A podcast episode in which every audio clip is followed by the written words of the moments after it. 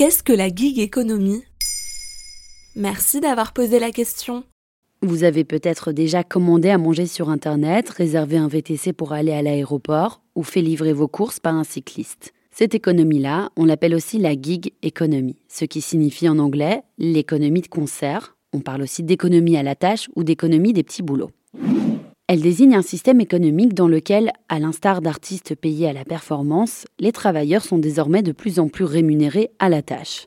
Un système qui découle directement de l'avènement du monde numérique et en particulier de celui des applications sur smartphone. Voilà pourquoi on parle d'ubérisation du monde du travail. Comme les chauffeurs Uber, par exemple? Exactement. Et depuis 2020, la colère gronde chez les coursiers un peu partout en France. Mais depuis 2015 déjà, l'entreprise Uber est dans le viseur de la justice française, notamment pour travail dissimulé. Des affaires similaires sont en cours au Royaume-Uni et en Belgique. En fait, ce qui est reproché aux géants du VTC, c'est de ne pas offrir un contrat de travail aux travailleurs qui ont un statut d'auto-entrepreneur, alors qu'en réalité, ils n'ont d'autre employeur que la plateforme en question. Les coursiers facturent leur travail en tant que travailleurs indépendants, comme une avocate ou un médecin libéral par exemple, payés à la mission, alors qu'en fait ils sont soumis à la plateforme. Ils ne peuvent pas choisir leurs horaires, ni ne peuvent refuser des missions. Il y a un lien de subordination entre les deux.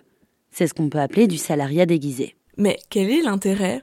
Pour les entreprises, ça coûte beaucoup moins cher de payer à la tâche que d'inclure dans une fiche de paie toutes les cotisations qui protègent les salariés.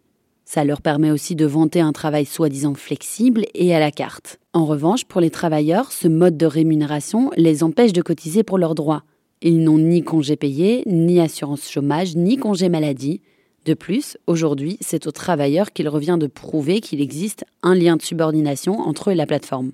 Et est-ce que cela pourrait changer? Peut-être, car Bruxelles vient de proposer un projet de directive à l'échelle européenne. L'UE liste cinq critères qui qualifient la relation de subordination entre l'employeur et le travailleur, comme le droit de refuser une mission ou de choisir ses horaires. Si deux de ces cinq critères sont remplis, alors le travailleur est considéré comme salarié.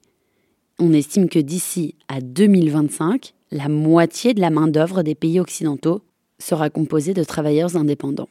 Voilà ce qu'est la gig economy. Maintenant, vous savez, un épisode écrit et réalisé par Johanna Cincinnatis. En moins de 3 minutes, nous répondons à votre question. Que voulez-vous savoir? Posez vos questions en commentaire sur les plateformes audio et sur le compte Twitter de Maintenant, vous savez.